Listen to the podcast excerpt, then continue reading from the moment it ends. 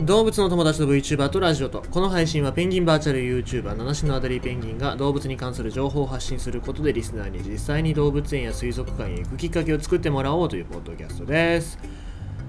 あーもう今日はいろいろなところで動物園が開いてるというか土曜日ですからね。やっと開いた動物園にみんなが集まってるっていう感じでツイッターのタイムライン僕のフォロワーさんなんかが結構動物園にらっしゃってるみたいで嬉しいですね。なんかこういうの見てるとさやっとなんか日常じゃないけど平穏が戻ってきたなみたいなそういう感じが若干しますからそういうところで僕はなんか日常の日常に戻るっていう感覚をこうね体験してるなって感じしてますね。あーまあ僕もねちょっといつかいつになるかわからないですけど県をまたいだ動物園に、えー行くっていうことをしたいと思いますからね。このまま順調にそういうのがなもうこの虹の波っていうのが来ずにちゃんとこういうのができるようになればいいなと思いますけどもね。絶賛あの私の地域では第2波というかそういうのが来ておりますのでまあこれをねなんとかこう解消して解消というかうん収めてもらわないとちょっといけないなって感じはしてますね。えっ、とあと先に宣伝しておきますと今日はなんかゲーム実況をやるっていういう感じらしくてシャラさん VVTV のシャラさんっていう方からお誘いいただいて1日おそらく丸1日かかるんでしょう19時から一旦休止を挟みまして22時から22時ちょっと過ぎぐらいからまたやって多分1日かかってマインクラフトっていうゲームをやるんですけども。まあ僕ああいう系のゲームがすごい苦手でね。多分途中で 3D 酔いするんじゃないかなっていう感じがしますので。下手するとね僕途中で酔っ払ってさもうたというかあのゲームなんかやるときなんかこうお酒飲まなきゃやってられないですから、えーだからちょっとね、うん、途中で退出する可能性がありますので皆様まあよろしければ見てください。あんまりこの動物語ってる時以外の時って僕あんまり人が来ないんだけど 需要がないと思うんだけどまあでもまあ来てくれるとちょっと嬉しいかもしれないです。はい、えーそんな感じでやってきましたけども今日は、えー何の話しようかなと思ったんですけど黒岩。黒岩いいですね。黒岩っていう鳥のお話をしたいと思います、えー黒岩っていうのが、まあ、ガンの仲間であるんですけどもアラスカに住んでおりまして、えーこれまああの星野道夫さんが書かれた著書の中でも、えー紹介されてるんですけども黒岩。黒岩っていう鳥はまああんまりその強くはないですね。アラスカっていうのはキツネ、えー北極ギツネなんかが、えー生息しているそういう地域なので黒岩はまあ大人だったらまあ対処できるけども子供ヒナが襲われたらキツネなんかには対処できないわけですね。じゃあどうするのかっていうと黒岩はシロフクロウ。このシロフクロウっていうのもアラスカに住んでる生き物なんですけどもシロフクロウというのは猛禽類でして非常に強いわけなんですよ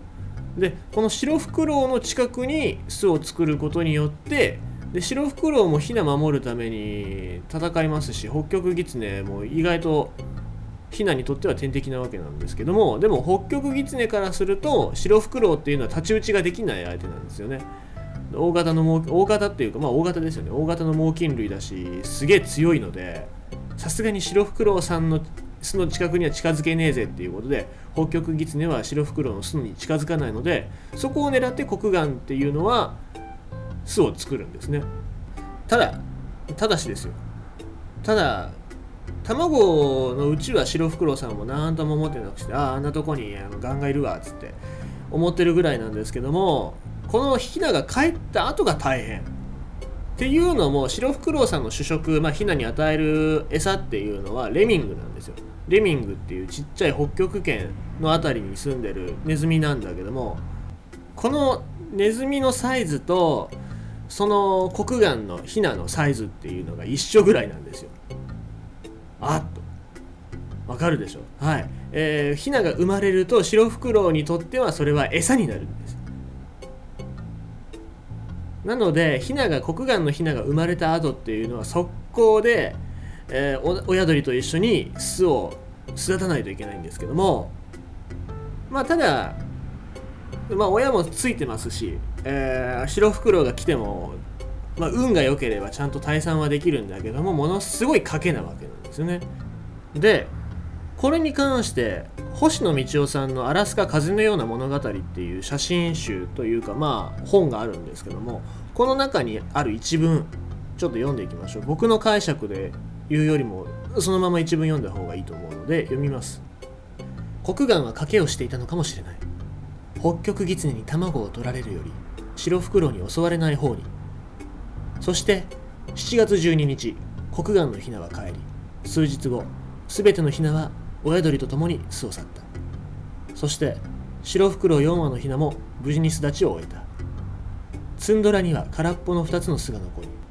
短い極北の夏も終わりに近づいていた。白フクロウは襲わなかった。彼らの餌であるレミングの数は決して多い年ではなかったのに黒岩は本当にかけていたのだろうか。っていう短い文章なんですけど分かんないんですよね。黒岩がほん、まあ、賭けをしてるっていうふうに言われるんですけどもでもそんなことは分からないんですよね。実際に黒岩が白袋に襲われてる映像っていうのは BBC の映像であったりするんだけどもでもその星野道夫さんが見た時は白袋は黒岩を襲わなかったっていう話なんだよね。じゃあ何なんだろうって言って結局僕らがこういろいろと仮説を立ててもそれって結局人間が思い描くそのパズルの中に当てはめてるだけであって、えー、それってはっきりしたことっていうのはよくわからないわけですよね。なので、えー、国岩は本当にかけていたのだろうかっていうこの短い文章の最後の文末に書いてるっていうのはそういうところなんだろうなって僕はちょっと思うんですけども。えっ、とそうですね。まあいろいろあると思うんですよ例えばその白フクロウとしましても自分が留守の間に北極狐が来たとしても自分のところよりも先に、えー、黒岩の巣に行くからそこに置いといてやってるっていう、まあ、時間稼ぎっていうところもあるかもしれないですしまあいろいろあると思うんだけどまあこれって結局共生関係なんじゃないかなとは思うんですよね。まあ、2種の鳥のちゃんとその一つの目的っていうのは北極狐からヒナを遠ざけるっていうのがまあ共通した目的でありますので、まあ、そういったところなんじゃないかななんて思いながらでもそれも結局僕が考えてるだけのことなのでまあ一つちゃんと動物写真家だったり自然に対して目を向けるっていうことは決めつけるってことじゃないんだろうなっていうのをちょっと星野道夫さんの言葉の中から僕はえー、考えましたね。ということで今回はまあ黒岩と、えー、白フクロウのお話ということでございました。夜もよろしく。